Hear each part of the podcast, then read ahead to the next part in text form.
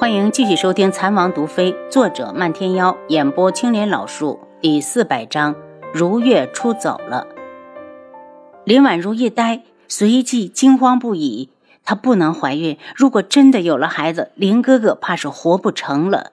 她干呕了半天，面无血色的抓住男子：“林哥哥，记住，就算真有了，也不能告诉周沫儿。”男子看着他的眼睛，读懂了他的惊慌和害怕，无声的笑了笑。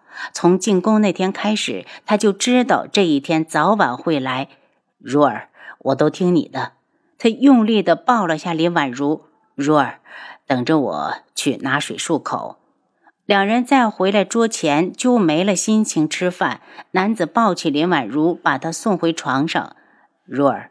以后没胃口也要少吃点要不然你的身子受不了。林哥哥，我不想要这个孩子。林婉如握住他的手，如果真有了，我也会想法子把他弄掉。不行！男子声音大起来。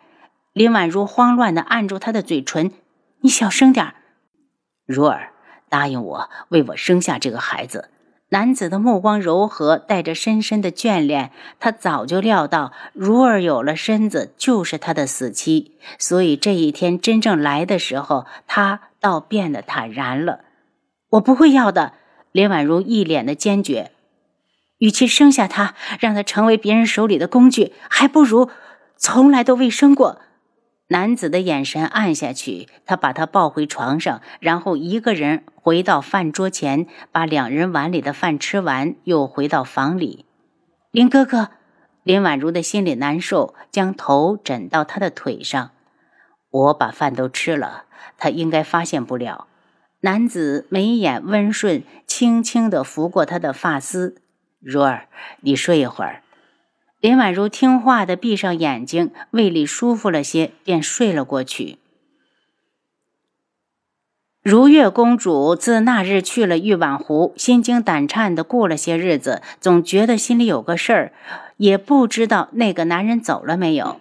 林婉如一个无权无势的太后，竟然在宫里偷男人，这胆子也太大了。她想把此事告诉皇上，又拿不定主意。皇上知晓后，肯定要到玉婉湖去搜人，万一搜不到怎么办？他思前想后，还是放弃了。她只是一个公主，多一事不如少一事。先去了皇后那边请假，说要出宫一趟。皇后陈茵茵叮嘱她早去早回，也就准了。他并没有直接出宫，而是支开宫女，将私房钱全部带上，又挑值钱的首饰抓了两把，想了想，又拿一把匕首防身，这才匆忙的出宫。他走出皇宫那扇巍峨的宫门，那心里一紧，接下来必须赶紧出城，以后的路是生是死，要看自己的命了。在最近的当铺把首饰当掉后。然后出城，姑娘，你要去哪儿啊？出城之后，车夫问他想去找柯雪，又想起自己上次扮楚修臣吓唬他，觉得没脸去，只好道：“往东，一直往东走就好。”姑娘坐稳了。车夫道：“当京城彻底的消失在眼里，如月的心里生出一丝雀跃，真希望马车能快点，再快点儿。”也不知道是不是他的想法被车夫知道了，他的马车赶得飞快。天黑下来时，他们错过了住宿。车夫从车辕上跳下来，我看姑娘是急着赶路，不如我们弃了马车，骑马走还能更快。如月有些害怕，手不知不觉地摸上腰间的匕首，身子往后缩了缩。你停下来干什么？不准过来！车夫冷笑。如果公主不怕被抓回去，我们可以慢慢走。如月大惊：“你胡说什么？哪来的公主？”车夫伸手来拉她。公主还是乖乖听话的好。我并没有恶意。见她挣扎，他摸出她腰间的匕首，远远的甩了出去。“你干什么？放开我！”如月尖叫起来。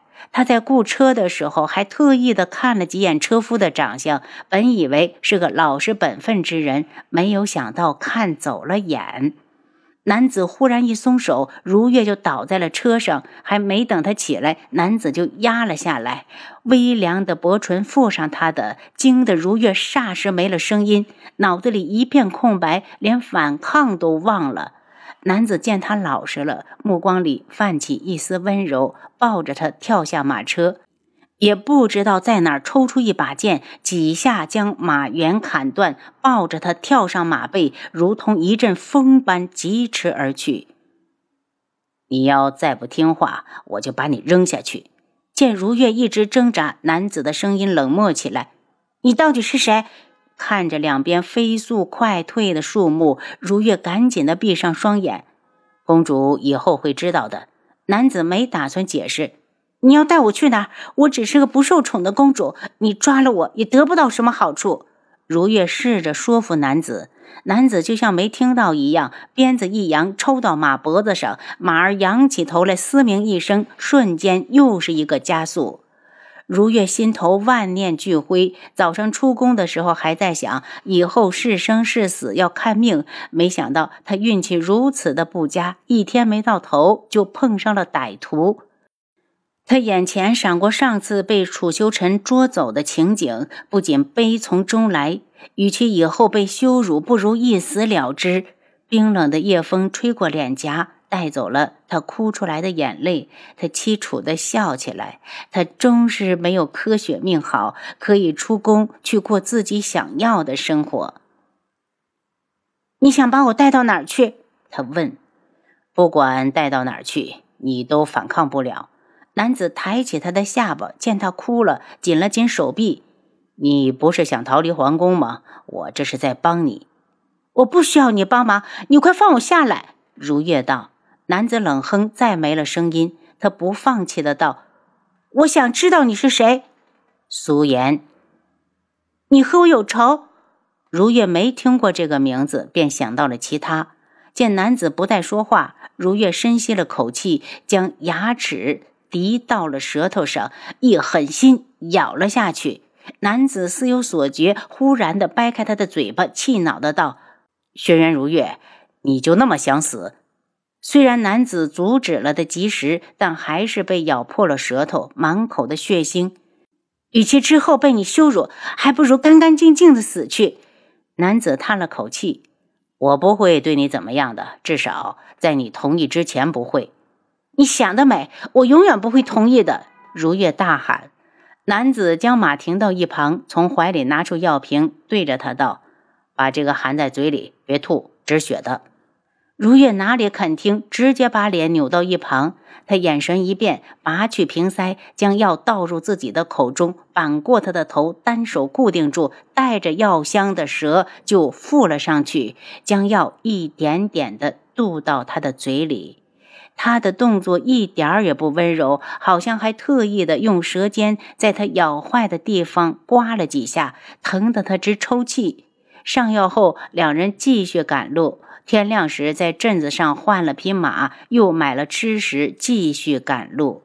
如月紧张的道：“你到底要带我去哪儿？”“向东啊！你可是说一直向东？”男子的声音在他的耳畔低低的响起。天穹宫中，如月公主出宫未归的消息已经惊动了轩辕彻，他急忙的摆驾皇后宫中。茵茵，如月到底是怎么回事？陈茵茵一脸自责。皇上，早晨如月来说出宫一趟，我便准了。后来她的宫女来说过，公主是一个人出去的，臣妾便派人出宫去找，可找了一天也没有找到人。轩辕彻心头升起一股不好的预感，如月怕是已经不在京城了。他看了眼皇后，最近一段日子，宫中的皇子公主不得外出。皇后点头，臣妾知道。轩辕志听说如月失踪的消息，立刻派人四处寻找，同时送信给柯雪，问如月和他联系过没有。第二日正午，七杀从外面回来，王爷。暗卫拿回了公主当掉的首饰，见王爷脸色不好，他又道：“公主先在成衣店换了衣服，后来雇了辆马车出城。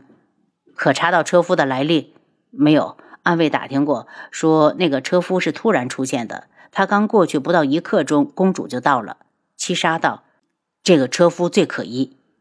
当天晚上，有暗卫在京城正东的方向看到了一辆被弃下的马车，却没有看到公主。轩辕志道：“七杀，你亲自往东追，务必将公主带回来。”种种迹象表明，如月是自己想要走的，只是不知她是与人私奔，还是被人劫持。